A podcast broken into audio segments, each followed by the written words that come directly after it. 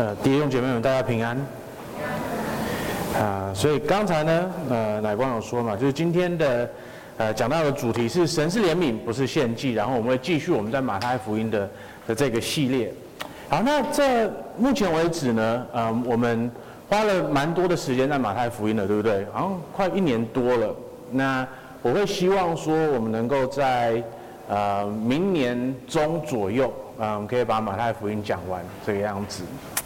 嗯，那到了现在，我们在马太福音的这一系列里面，嗯，我们看到了说，就是马太呃马太福音它记载了，嗯，耶稣基督他出生的那个状况，然后呢，还有他的教导，还有呢，就是接下来从呃登山宝训以后到了现在为止，呃，耶稣他到处做了很多的奇迹，然后在这些奇迹里面呢，我们看到了说。他的的确确是旧约里面神应许给他的子民的这位弥赛亚。然后呢，我们接下来有看到说，就是要是主耶稣基督是弥赛亚的话，他就是到处的传讲这件事情，然后他也把就是传讲这件事情的权柄给了他的门徒们，啊，然后呢，他们出去，然后把这个福音呃传给整个世界。然后上个礼拜呢，我们又看到说，就是。当我们在传福音的过程，或者是我们在活出这个信仰的过程的时候，有些时候我们会受到迫害，就像施洗约翰，他那个时候不是被关进监牢里面吗？监狱里面吗？那在遇到这些苦难的时候，在遇到这个世界对我们的压迫的时候，我们就会有一个试探，对不对？就是我们可能会开始怀疑说，所以这个福音、这个信仰，它到底是不是真的？然后在上个礼拜讲到呢，我们就看到说，嗯，当我们有遇到这个试探的时候呢，我们需要把我们自己从那个怀疑里面抽出来，我们要去看说客观的事实是什么，就是主耶稣基督他的的确确在两千年前在人类历史里面的记载上面，我们有看到说他是真的死了又复活的，然后他真正的去做了那些奇迹，他真正的。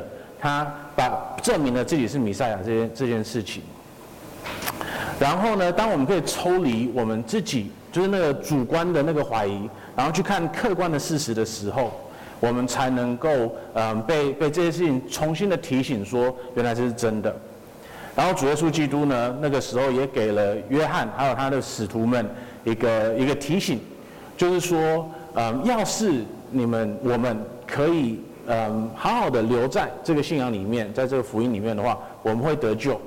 那可是呢，要是我们不相信，我们去否认这个福音的话，那我们会得到的审判，甚至于超过了所多玛。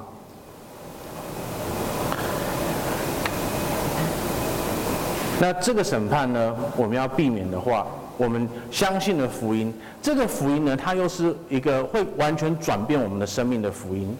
因为呢，它让我们可以认识神，然后当我们认识神以后呢，我们的生命就会改变，因为我们的神是创造我们的神，然后他也是维维持整个世界的的神，所以当我们的生命跟他的认知跟他的知识是绑在一起的时候，我们的生命就会慢慢的改变，慢慢的改变，慢慢的改变，变成更像他想要的那个样子。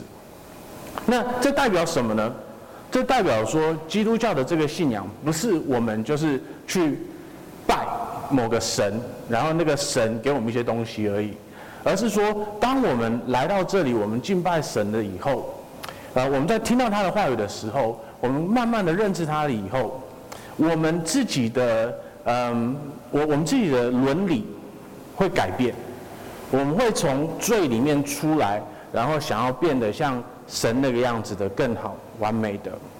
那换句话说呢，就是基督教的这个信仰，它会改变我们整个价值观，它会改变我们的伦理，它会改变我们这个人，然后它也会改变我们，就是怎么样子去在这个世界里面，嗯，去做一些事情，呃，我们会完全改，它它会完全改变我们跟这个世界的互动，然后慢慢的、慢慢的呢，当更多更多的人来相信这个福音。相信这个信仰以后呢，每个人都改变的话，那慢慢的、慢慢的，整个社会都会被改变，对不对？好，那在社会里面呢，呃，我们会看到一个很有趣的一个现象，就是呢，我们会在社会里面，我们会很自然的认为说，我们要是要改变一些人的行为的话，呃，我们就是要给他们更多更多的规则，更多更多的规矩。那然后呢，我们需要用嗯、更加更加呃严厉的手段来审判他们，我们才能够达到我们想要看到的。的改变，对不对？呃，我们在小部分，我们在就是我们的防疫中心上面有看到这件事情。当我们要防疫的时候，突然间就很多很细的规则出现了，对不对？然后呢，慢慢的、慢慢的，那些很细的规则又有惩罚的条列被被被加上去，对不对？那当然就是在我们的日常生活中，有有专家来跟我们讲说。就是什么样子的行为可以保护我们，这是好的事情哦，这是好的事情。可是呢，当那些条、那些律法、那些条例越来越细了，越来越复杂的时候，实际上我们就会被把它搞、被被被它搞得不飒飒的，对不对？所以像有一阵子，就是那那个时候，防疫中心一天到晚，然后每每一个礼拜、每两个礼拜就会出一堆新的东西，然后。我我都觉得说奇怪，我都已经硕士毕业了，为什么还是看不懂这么多东西？然后为什么他们就是好像我就是对不起来？那感谢主的就是我们的执事还有长老都比我聪明很多，所以那个时候呢，我们的执事们跟长老就可以把这些东西凑起来，然后把它整理给教会，让我们知道说，所以教会要怎么做这个样子。呃，那同样的事情呢，我们是不是有的时候也会发生在我们就是日常生活中？我不知道大家有没有就是经历过这一个，就是呃，可我们可能一群好朋友啊、我们要玩桌游，那我们要选哪个桌游呢？这样这这就是一个很大的学问，对不对？因为要是大家都玩过一些桌游，然后它的那有它它的就是规则是很复杂的，那大家都熟那些规则，大家都可以玩得很开心。可是要是有人在那里，他们是。就是不认识、不知道那个规则的，那是不是突然间就会很乱？那有些桌游呢，他们的规则是复杂到说，世上没有任何一个人真的知道他所有的规则，所以经常就会有吵架出现，对不对？啊，那个是犯规的，那个是犯规的。嗯，所以像要是我跟小朋友们玩桌游的话，基本上没有一次可以玩到说不吵架的，除非我们就是说啊，随便啦，随便啦这样，然后你怎么做就可以这样子。那要是如此的话，我们是不是会有一个期待？就是，就要要是我们就有那个思想，我们我们那我我们有那个想法说，就是这个世界要更好，我们需要更多更多的规则，然后更多更多的惩罚，我们才能够有有最好的一个生活出现。那我们会不会开始想要说，啊，是不是我们可以要求神这样子做？要是神给我们一个很细很细的一个一些规则，那这样子的话，我们就会知道说我们该应该要怎么生活。那突然间，整个世界都会是完美的，对不对？可是呢，我们又知道说，我们偏偏又知道说，神要是真的给我们那么多的规则的话，我们也没办法活出来。就像一群小朋友在玩桌游一样，我们会开始吵说，所以那个规则到底是什么意思？所以这个规则跟这个规则它的关系到底是什么？然后我们到最后只会吵来吵去而已的。那今天这段经文会帮助我们去思考说。要是基督教的伦理，它我们的确有一些规则，可是呢，我们在活出的时候，啊、我们有一个更大的，嗯、更大的呃思维要在它的背后。那这样子的话呢，才能够帮助我们好好的去思考说，所以基督徒要活出来的生活到底是什么样子的？那那个论那那那个理论呢，就是神是怜悯，不是献祭。我们现在来读这段经文，我来读，请大家听。那时，耶稣在安息日从麦地经过，他的门徒饿了，Hello，他的门徒饿了，就捏就掐起麦穗来吃。法利赛人看见，就对耶稣说：“看哪，你的门徒做安息日不可做的事了。”耶稣对他们说：“经上记着大卫和跟从他的人饥饿之时所做的事，你们没有念过吗？他怎么进了神的殿，吃了陈设饼？”这饼不是他和跟从他的人才可以吃的，可以吃的，唯独祭司才可以吃。再者，律法上所记的，当安息日祭司在殿里犯了安息日，还是没有罪。你们没有念过吗？但我告诉你们，在这里有一人比殿更大。我喜爱怜悯，不喜爱祭祀。你们若明白这话的意思，就不将无罪的当作有罪的了，因为人子是安息日的主。耶稣离开那地方，进了一个会堂，那里有一个人枯干的一只手。有人问耶稣说：“安息日治病可以不可以？”意思是要控告他。耶稣说：“你们中间谁有一只羊，当安息日掉在坑里，不把它拉住、抓住、拉上来呢？人比羊何等贵重呢？所以在安息日做善事是可以的。”于是对那人说：“伸出手来。”他把手一伸，伸手就复了原，和那只手、另外一只手一样。法利赛人出去商议怎样可以除灭耶稣。耶稣知道了，就离开那里。有许多人跟着他，他把其中有病的人都治好了，又吩咐他们不要给他们传名。呃，我们今天事实上只会看到第十二节，不是二十一节。我们一起来低头祷告。啊，我们的天父啊，我们感谢你。那我们感谢你，今天我们有这个机会，呃，我们来看到主耶稣基督，呃，他针对安息日的教导是什么样子的，嗯，主，然后我们也可以透过这这他的他的这方面的教导，还有他的行为，来更了解说，呃，我们面对律法的时候，呃，我们应该要怎么行的。天父啊，恳求你，让我们今天就有一颗柔软的心，啊，让我们在看到你的话语的时候，我们可以柔软的。来，嗯，来接受它，然后我们也可以柔软的去对待别人，嗯，主啊，恳求你啊，让我们很清楚的知道说，原来主耶稣基督的恶是轻的，那让我们不要把更重的恶加在别人的身上。我们祷告直接奉主耶稣的名，阿门。好，所以今天的嗯讲到呢，我们会看到三件事情，嗯，第一个呢，我们就会看到说法利赛人他来找。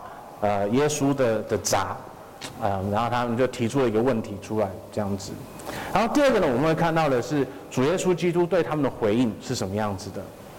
呃，然后呢，最后面我们会看到主耶稣基督他用行动，他不只是用理论来嗯、跟他们呃对抗，而是他用他实际的行动呃来对抗他呃来对抗那些法利赛人。好，所以第一个呢，我们来看就是法利赛人他们来找的这个问题是什么样子的啊？马太福音第十二章一到二节，那时耶稣在安息日从麦地经过，他的门徒饿了，就掐起麦穗来吃。法利赛人看见，就对耶稣说：“看哪，你的门徒做安息日不可做的事了。”好，那嗯，我觉得在座的大家，甚至可能那个时候的一些旁观者。嗯，他们可能都想了一个问题，就是说，嗯，就是这这有什么大不了的啊？就他的门徒们到底做了什么事情呢？难道是他们偷了麦穗吗？嗯，这样不是的，因为我们来看，就是法利赛人他是怎么样子的指控呃耶稣的。他说：“看哪，你的门徒做安息日不可做的事。”OK，所以问题不是那件事情，问题不是他们偷了卖会，嗯，而是说呢。他有一件事情是普通时候可以做的，抢麦会出上来吃起来吃，可是呢，重点是他不能够在安息日的时候做这件事情。那我们接下来就要问一个问题了：安息日它那么重要吗？就是为为什么就是如何守住安息日会变成一个那么大的问题呢？就是我们只是要休息而已啊。为什么我们要在意说人怎么休息？要要，而且就算人不休息，那那是有大事情的吗？就，当我们在面对我们的老板的时候，我们的老板永远不会跟你说：“哦，你没有好好休息哦，我要惩罚你，对不对？”他顶多跟你说：“你没有好好工作，我要惩罚你，对不对？”那为什么在守安息日的这件上事情上面，要是我们没有好好的安息，法利上人会拿来说话呢？那这个答案，我们要在出埃及记第三十一章第十二节到第十八节这里看到。要是你有圣经的话，可以可以翻到出埃及记第三十一章十二节到第十七节。啊，那有在荧幕上面，所以大家也可以一起看。耶和华晓諭摩西说：“你要吩咐以色列人说，你们务要守我的安息日，因为这是你我之间世世代代的证据，使你们知道我耶和华是叫你们成为圣的。所以你们要守安息日，以为圣日。凡干犯这日的，必要把他治死；凡在这日做工的，必从民中剪除。六日要做工，但第七日是安息圣日，是向耶和华必守为圣的。”凡在安息日做工的，必要把他治死。故此，以色列人要世世代代守安息日为永远的约，这是我和以色列人永远的证据。因为六日之内，耶和华造天地，天地第七日便安息舒畅。所以呢，安息日对以色列人来说，不不只是一个休息的一天而已，它是神与他的子民。立的约的一个证据，所以当以色列人守住安息日的时候，他在表他们他们就在表达一件事情，就是他们针对神的这个约，他们要去守住这个约。所以，所以这个这一天呢，守这一天的这个仪式呢，就成为了他们证明自己有有有对神信实的守这个约，嗯的的的的的一件事情。那我们也看到说。就是这这个不只是他们就是一群人要守住的，嗯的一天，对不对？因为他他他细到说他是个人的一件事情，嗯，凡在安息日做工的，必要把他致死。所以他不只是说好，就是你们大不你们要你们这一群人以色列人要是有这个法规，啊，说啊大家都要休息，那可是呢？就是个人有没有真的休息，那那没事哦。对对，神不是神神神，不是说他只在意说这一群人有没有这个东西而已。他是说你们这一群人每一个人每一个个人每个个体都要守住嗯这个律法。所以他不是这个群体，而是说每个个人这个群体里面的每一个个人都要守住的一件事情，要不然他会被他要被逐出神神的子民以外，他会被致死。这个样子，那这个就是为什么呢？在旧约里面，守住安息日或者守安息日的这个律法，会不会看得那么的重？那就是为什么法利赛人会拿这一条律法来挑战主耶稣基督？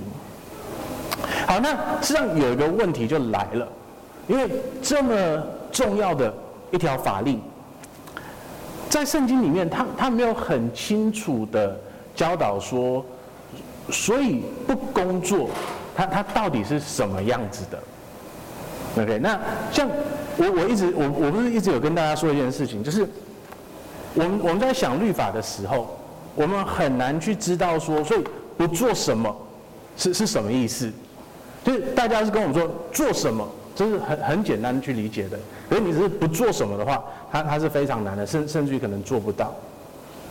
那所以呢，就是这个不做什么，然后又没有很清楚的讲说，所以不工作到底是什么样子的，就导致了那个时候的法利赛人还有他们属灵的前辈，他们自己去生出一堆可以做或者不可以做的事情，然后他们生出了这一堆东西以后呢，他们就把这个这这这这个条例压在了以色列人的身上。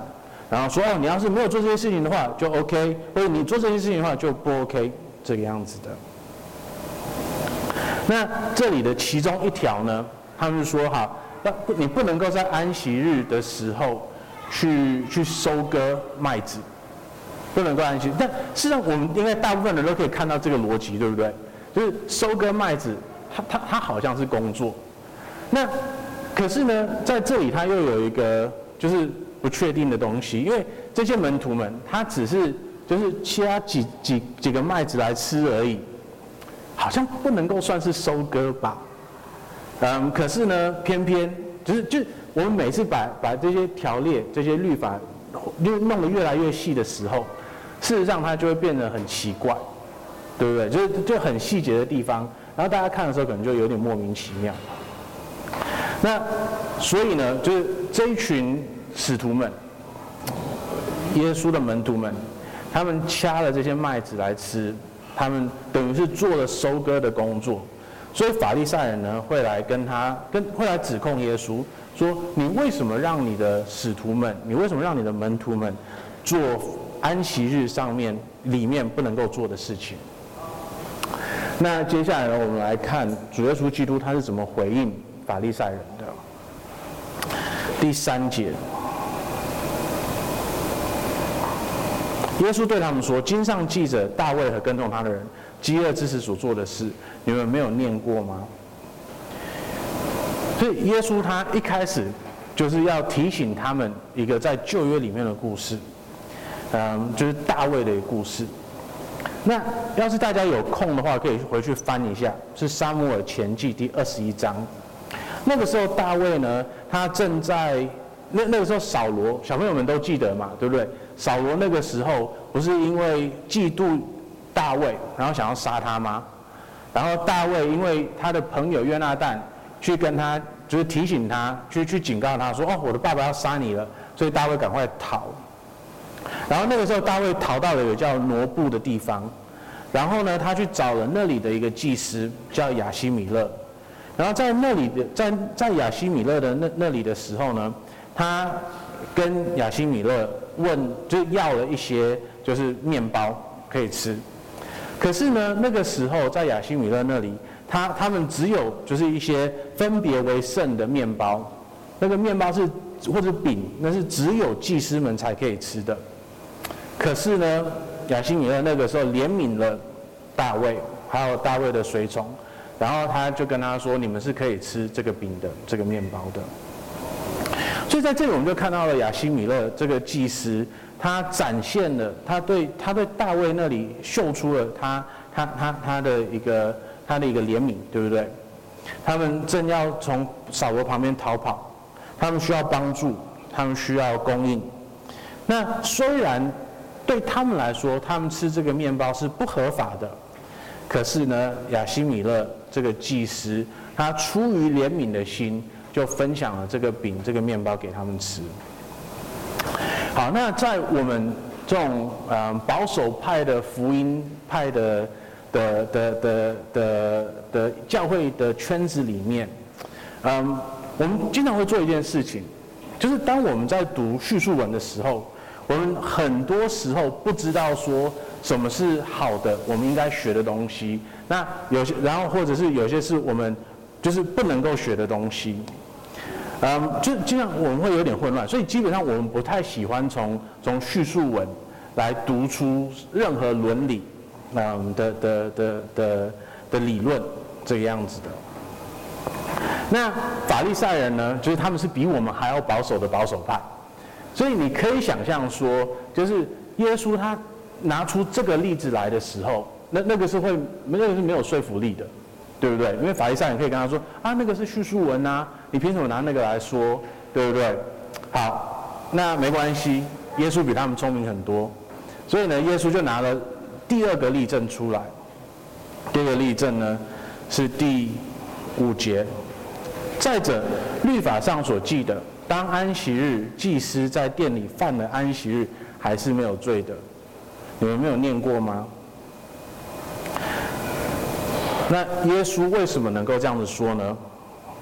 利未记第二十四章五到九节，你就是祭司，要取细饼，烤成十二个饼。每饼用面依法十分之二，要把饼并列在两行，每行六个，在耶和华面前金金的桌子上，又要把净乳香放在每行饼上，作为纪念，就是作为火祭献给耶和华。每安息日要常摆在耶和华面前，这为以色列人做永远的约。这饼是要给亚伦和他子孙的，他们要在圣处吃，为永远的定例。因为在献给耶耶和华的火祭中是至圣的，好，所以利未记的这十二个饼，嗯，就是刚才大卫所所吃的那那那些饼，OK，那为什么耶稣会说，就是祭司他们在安息日里面的时候工作是无罪的呢？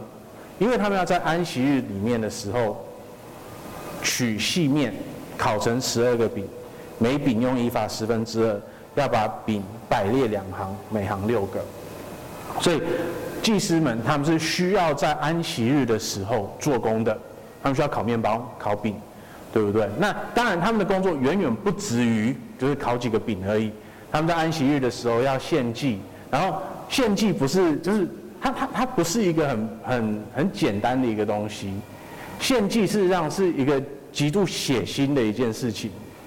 嗯，牛跟羊跟鸟会被带来圣殿里面，然后祭司们就要杀牛、杀羊、杀鸟，然后把所有的血通通弄出来，然后把把就是牛分成大块大块的，然后有些地方是要献给神的，有些地方是拿让别人拿回去的。嗯，所以就是它它是一个就是很多工作的一天，对一个祭司来讲，就是安息日他他不是在安息的。他是在工作的，可是呢，他在这一天，他是在服侍他的子神的子民的。那因为他在服侍他神的子民，所以呢，他是无辜的。他在安息日的工作是神可以接受的。那所以呢，在这两件事情上面，我们就会看到，就是主耶稣基督他对嗯法利赛人他们所说的，就是这个大的。大大大的大的嗯，他他就是基基本的意思，我喜爱连续，不喜爱祭祀这个样子的。在安息日的这一天，神要看到的是连续怜悯，而不是计时。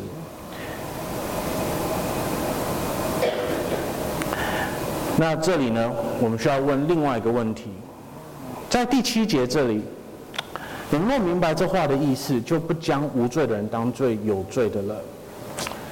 我在我在我想问大家一个问题，就是大家在读这段经文的时候，我我们认为耶稣基督他说无罪的，他是在说谁？我猜绝大部分的人，就是读个第一次的时候，他们的他们一开始的结论是使徒们，大家会认为说。耶稣是说，他们所做的都没有问题，你们不要定他的罪。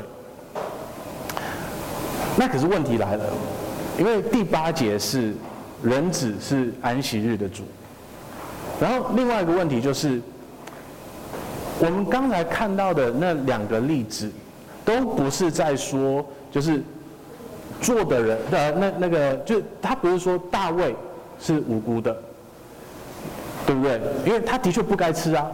可是呢，是亚西亚西米勒让他吃的，他是无辜的。然后再加上说，特别这个我不不喜爱祭祀的这件事情，为什么需要祭祀呢？旧约里面为什么需要祭祀呢？因为神的子民是有罪的，对不对？要是神的子民没有罪的话，旧约里面根本不需要任何的祭祀，对不对？所以呢，当然没有祭祀是最理想的。因为那代表说神的子民们通通都没有犯罪，那只因为神的子民有罪，所以才需要有祭司，所以才会有祭祀出现。所以呢，就是在这里，无罪的人不是神的子民，无罪的人不是大卫，无罪的人是祭司们。所以呢，人只是安息日的主，主耶稣基督在说什么？他是说，你试着要定。我的罪，法利赛人们试着定主耶稣基督的罪，可是呢，他是无罪的。他的子民，他的使徒有罪的，他们不的确不应该做他们不应该做的事情。可是这里是主耶稣基督是无罪的，他是无辜的。那是主耶稣基督，他在供应我们我们所需要的一切。是主耶稣基督为我们献上了，就是他自己，让那个无辜的人来代替我们，来为我们做工，所以是无罪的代替了有罪的。我们是有罪的，只有主耶稣基督是无罪的。所以对主耶稣基督来说呢，他是无罪的那个来做，来来怜悯我们。这些有罪的人，是因为我们有罪，所以他才需要在安息日的这一天让我们做一些事情，所以他才需要在安息日的这一天做一些什么事情。安息日这一天，它是指向主耶稣基督的，这个就是为什么在第八节的时候他会说啊，因为人子是安息日的主。要是我们回回去重新记得，重新去回想创世纪的那一系列的讲道，神他在六天里面创造了整个世界，然后他在第七天的时候休息了。可是呢，这第七天他他不像就是另外那六天有一个开始，然后有一个结尾，第七天是没有结尾的。所以虽然神在第七天他休息了，可是呢，这并不代表说他没有继续的动工，他没有继续的工作，而是说他在七天以后，第第六天以后，在第七天的时候就没有新的创造出来了。可是呢，他继续的维持这个世界。然后呢，当我们去看摩西的律法的时候呢，我们也看到了说，就是当神的子民去守这个安息日的时候，当我们去安息的时候呢，我们是在承认说，就是我们需要的是神的动工，而不是我们自己需要去努力去做些什么事情。那接下来呢，在摩西的律法里面，我们更看到了说，就是神为什么会有安息日的这个这一天出现？好接下来呢，在神的律法里面有一些安息日这个律法可以可以延伸出来的一些嗯的的理论呢？他就开他的一些原则，就是在这一天，神是对他的子民表达他的怜悯，他怜悯我们，让我们不用工作，他怜悯我们，他提供了我们所需的一切，他怜悯我们，虽然我们是罪人，可是在这一天有祭司可以为我们献祭来洗净我们的罪。那我们有接受到了这个怜悯的时候，我们接下来要活出的原则是什么呢？我们需要去怜悯别人。所以在旧约里面有很多别的律法跟这个安息日的神学绑在一起的是要怜悯穷人，要怜悯有罪的人。那安息日这这这个这个神学呢，它又摆到说，好像呃你你的你的呃仆人们，或者是换换成我们现代的话，就是你的员工。嗯，就是在那天也要可以休息，好，不能够让外邦人替你们做工，因为神是整个世界的神，而不是只是我们这一群人的神而已。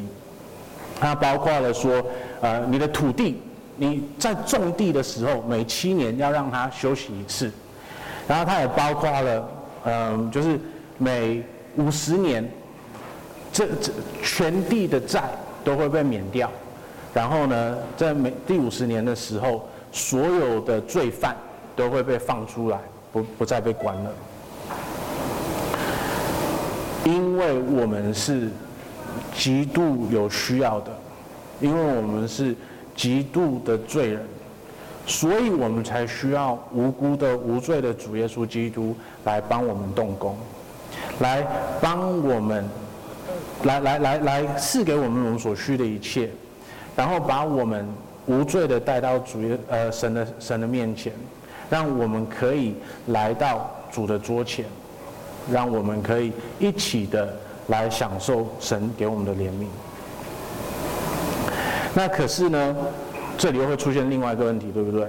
就是怜悯是一个很不方便的一个东西，然后怜悯是一个很难去，我们很难去怜悯别人，对不对？所以我们来看，我们要是去看以色列人的历史的话，在他们的历史里面，他们从来没有那个五十年的大赦过，从来没有。据据我们所知，从来没有。你可以想象说，要是台湾把这个律法，就是呈现在我们的律法里面吗？对，现在连废一个死，我我我不知道大家对死刑的看法是什么。OK，可是现在连废个死刑，都大家都可以吵得很凶，对不对？就有很多人认为说，就是不能够赦，然后有些人认为说啊，可以啦，这样子，就就连这个都可以吵成那个样子，更不用说我们要不要，就是从就我们要不要五十年把所有的犯人放出来一次？对，这这根本不可能的吧？对不对？馆长一定是第一个在那里骂的。那。可是我觉得这个也还好，因为呢，就是犯人他们被放出来以后，他们只要在犯罪，我们就把他关回去就好了。啊，会麻烦一点，可是呢，就是他他是可以，他是可以，他是可以解决的一个问题。可是要是今天我们每五十年就把大家所有的债统统洗清一遍，你你你可以想象任何政府会占会会决定说这个是可以的吗？你可以想象任何银行会让政府做这件事情吗？根本不可能的，对不对？因为怜悯对人来说是一个非常不方便的一件事情。怜悯对人来说是会伤害到我们自己的利益的，要不然它就不会叫做怜悯了，对不对？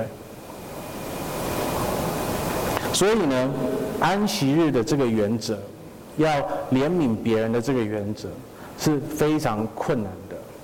可是它不只是困难而已，它也有它它也是一个冒犯人的，对不对？但是今天你来跟我说我要怜悯你，那我就想说。我做什么事情要你怜悯我？因为怜悯的前提是罪，怜悯的前提是冒犯，对不对？一个完全无辜的人不需要你的怜悯啊。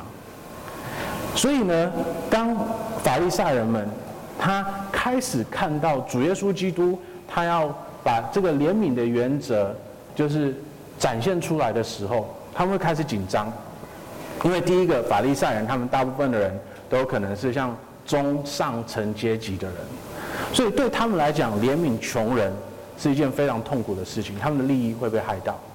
可是他们也是非常自大的人，因为他们觉得说他们有完全的守住了神的律法，他们不需要神的怜悯，他们只需要继续的努力就可以了。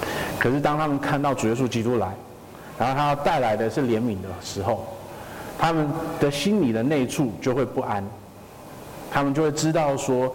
他会让我的生活不方便，他会让我的生活，我的我的利益会被会会会遭到损害，然后呢，我也必须要面对，就算我我我多么的努力，我还是一个罪人的这件事情。那我们也可以想象，对不对？就是当主耶稣基督只是让别人去做这些事情的时候，法利赛人还可以说啊，就是他只是让别人做而已。他没有自己去做，那可是呢，接下来主耶稣基督就直接做了一件跟他们对上的事情，进了一个会堂，那里有一个人孤干了一只手，有人问耶稣说：“安息日治病可以不可以？”意思是要控告他。耶稣说：“你们中间谁有一只羊，当安息日掉在坑里，不把它抓住拉上来呢？”人比羊何等贵重呢？所以在安息日做善事是可以的。于是对那人说：“伸出手来。”他把手一伸，手就复了原，和那只手一样。然后法利赛人他们出去商议怎样灭除耶稣。在这里，耶稣为了这个人做什么事情呢？耶稣他虽然知道说，他明明确确的知道说，法利赛人在找他的茬，他知道法利赛人现在正在挑战他，他知道说，他接下来继续的做下去的话，继续的去怜悯这些人的话，那些法利赛人会开始用用实际的方式来害他了，他知道这些事情。可是呢，他在面对法利赛人的压力的时候，他还是勇敢的做出了他应该做的事情。当这个人他的手是枯萎的，然后呢，主耶稣基督他做了一个决定，他要在安息日的这一天展现出神对人的怜悯，然后这件事情呢，就直接跟那时候法利赛人那时候的掌权者。对抗上了。我们在这里不只看到主耶稣基督的怜悯，我们也看到了他的勇敢。那我们也看到了说，接下来会发生什么事情。第十四节，法利赛人出去商议怎商议怎样可以除灭耶稣。这个除灭不是只是让别人不听他的话而已，这个除灭是他们开始商议怎么去杀死主耶稣基督了。所以在这件事情上面，我们就已经看到了主耶稣基督他的未来会发生什么事情。主耶稣基督为了要把神的怜悯带到我们的身上，他挑战了那个时候的政权，那个时候所有宗教的领袖们，他为了去挑战他们，他一步一步的走上了十字架，他一步一步的被挂上十字架上。然后他自己很清楚的知道说，就是他会受到的压迫是多么大的。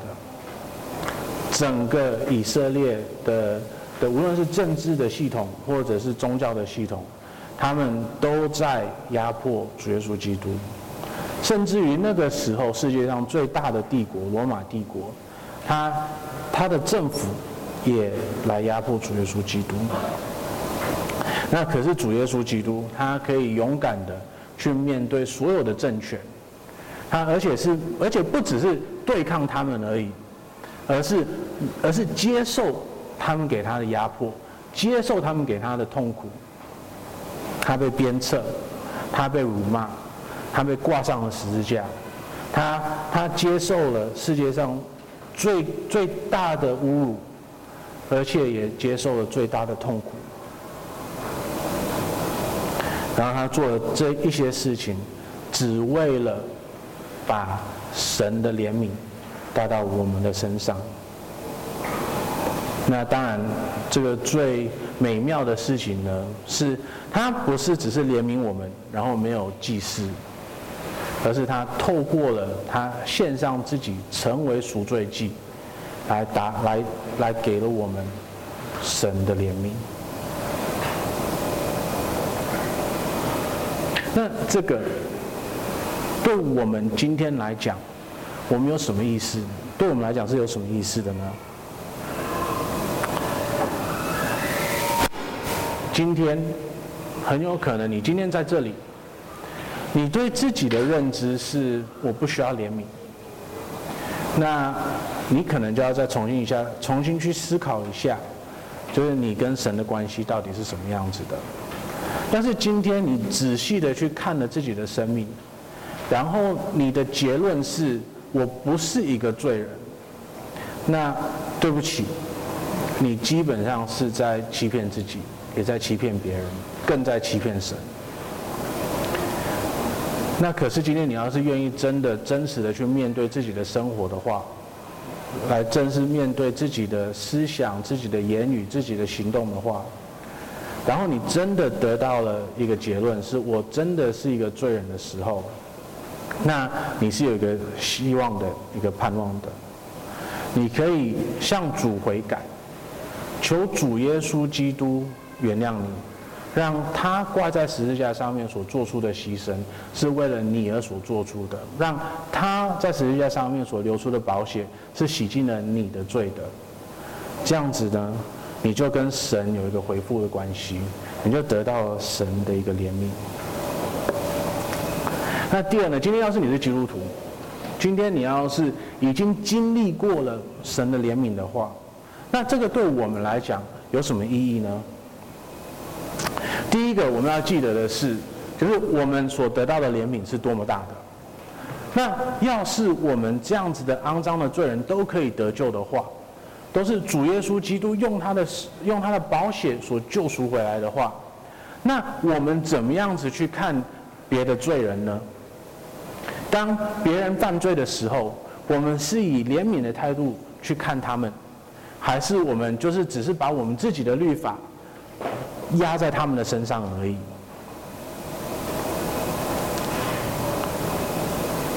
那第二个，我们是不是愿意？真正的安息在主耶稣基督里面，我们我们已经得到了神的怜悯。我们是不是能够相信说，神真的原谅了我们？还是我们就算现在都还活在一个恐惧感里面？我们是还会怕说，神是不是没有真的原谅我们？我们是不是还在怕说，要是我们做的不够好的话，神会离弃我们呢？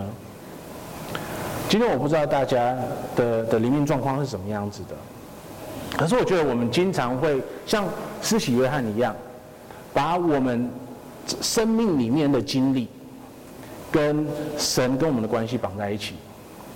要是我们觉得我们的生活很顺，啊，股票大赚，学业很好，等等的，哦，神与我们同在，太棒了。然后呢，当我们经历痛苦跟压迫的时候，我们就会觉得说，好像哦，神不爱我们。可是事实上是，神已经在主耶稣基督里面怜悯了我们。那我们现在怎么样子的怀疑他，都不会改变这个事实。那可是呢，当我们怀疑的时候，不是神爱不爱我们的问题，是我们信不信任神的问题了。那只有我们在这个怀疑里面，还可以把我们自己抽离，然后看到神他真的替我们做了些什么事情，我们才能够重复我们重回恢复我们跟神的关系，还有我们对他的信任。这样子，我们才可能从他那里得到力量，让我们可以继续的面对我们接下来所需要面对的所有的挑战跟问题。那可是呢，我觉得我们要更深的去想一个问题，就是当我们受到了就是这个怜悯了以后，我们是怎么样子的去去去看待别人？那因为就就我我们必须回到这个这个这个原则，就是怜悯它的前提是罪跟冒犯，对不对？所以呢，我们永远不能说某件事情当它是违反神的律法的时候，这个是一个对的事情。OK，然后因为有些时候有些人的怜悯是随便啦，不管他啦，就是这个好像没有那么严重。可是事实上呢，要是我们仔细的去想它的话，怜悯不是这个样子的。一个问题它越大，怜悯就越大，对不对？那当我们轻看了某个罪的时候，然后我们说他这个是没有什么大不了的事情的时候，我们也轻看了神对我们的怜悯。所以呢，当我们去看，或当我们去面对自己，还有面对别人的时候，我们不能够做的，我们不能够做的事情是说啊，这个没什么大不了的。我们比如说，对这个罪是严重的。他的确冒犯神了，可是神怜悯我们。那当我们被怜悯了以后，我们也可以去怜悯别人。当我们被怜悯了以后，我们也可以用怜悯的心去看待别人。因为现在有一个问题嘛，对不对？就是我们很多时候，当我们看到别人的罪的时候，呃，他他可能根本没有冒犯我们，他可能就只是一个我们原则上面认为是错的东西。可是神的子民偏偏就有很多就是正义的魔人，就到处去指说哦，某某我就是错，某某我就是错的。好，错不错？有可能。可是你自己的态度是怜悯的吗？还是你只是在那里指控人而已？那另外一点就是，我们必须知道说我们是多么有限的。嗯，在这个房间里面，到底有多少人好好的？把圣经从头到尾读过一遍，实际上我觉得比例不会太多。那要是这个样子的话呢，我们是不是就像一群没有读过游戏规则的小朋友一样？然后我们一起来玩这个生命的桌游，那我们是不是就有很多人是让完全搞不懂游戏规则到底是什么？那有些时候呢，我们可能就会想说，哦，这个是我认为是对的方法，然后我们就去做。然后别人看到就说：“哦，这个不对，不对，不对。”然后就开始吵起来了。那很多时候，我们甚至于会忘记说，我们需要停下来去查一下游戏规则。那就算我们查的时候，我们是不是也有另外一个挑战？就是我们会查错，我们会错解游戏规则。而说玩桌游的时候经常会发生的事情。那更何况是圣经、神的智慧、神的话语。我们太有限了，所以我们太常会用我们自己的方式，或者是完全错误的方式去解读，然后去教导别人。那这个时候我们能够怎么办呢？当然，我们可以承认会有错误的出现，我们必须承认会有错误的出现，然后我们也必须承认说，有的时候神的话语是非常非常清楚的，错的就是错的，对的就是对的。所以我们不能够就是试着去轻看某个罪的重要性，呃，严重性。可是有些东西，它它的确是我们没有办法弄得很清楚的。那在这个时候，我们能够怎么样呢？我在想说，我们是不是可以用怜悯的方式去对待大家？我们是不是能够承认说，有些东西蛮复杂的，我们需要有更多的时间，然后我们需要更多的努力去理解它。然后在我们没有做出那些努力，没有花出那些时间去理解它以前，我们是不是能够先暂停一下？然后呢，就就就反正就是让让游戏继续下去，然后看说接下来会发生什么事情。然后要是真的很严重的话，我们再来纠正。因为我们必须说，就是太多人想要太快的去纠正别人了，然后这个太快呢，也导致了一个没有怜悯的氛围出现在教会生活里面，很容易会出现在教会生活里面。那我们也必须说，这个问题在改革中的教会里面是是经常会发生的。因为我们都太常的认为说，我只有我们知道神的话语，别人都不知道，甚至于改革中的教会也可以彼此吵闹，甚至于改革中里面的牧者们也可以跟彼此吵架。我们可不可以有耐心一点？像我们在跟小朋友们玩桌游的时候，就算我们认为我们是对的，我们也是停下来看一下说，这这这个值得大吵大闹吗？我们可以怜悯我们认为比我们还要不好的人，然后等说我们要怎么样子的帮助他们看到，就是游戏或者是我们的生活应该是什么样子的，而不是一有机会就就就就就就就去就就去打他们或什么的。那你可以想象说，要是今天我们每个人都可以有怜悯去去对待每个人。会是什么样子的吗？你可以，你可以想象说我们的家庭会是什么样子的吗？你可以想象说我们的教会会是什么样子的吗？在我们的家庭里面，要是我们能够有怜悯心的去对待我们的另一半、我们的父母、我们的我们的小孩子的话，当然我们不会去说错的，我们不会把错的说成对的。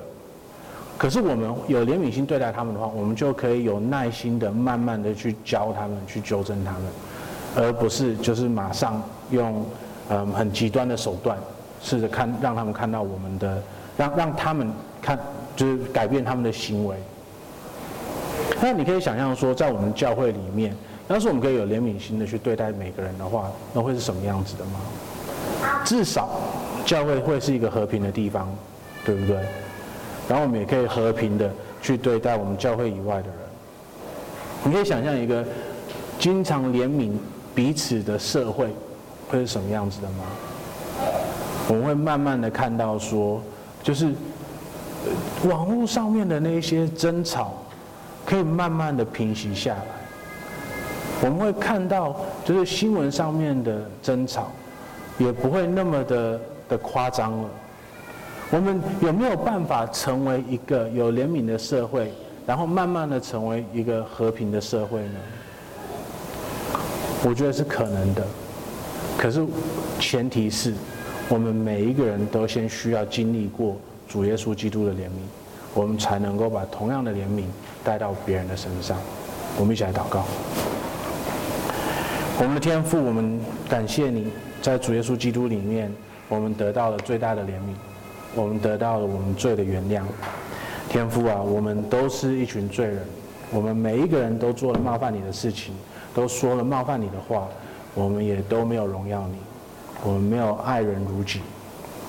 天父啊，恳求你在主耶稣基督里面，因为他的牺牲，因为他的他把自己献上了，成为我们的赎罪祭，而原谅我们。主啊，也让我们有同样的心去原谅别人，让我们可以成为一群怜悯的人。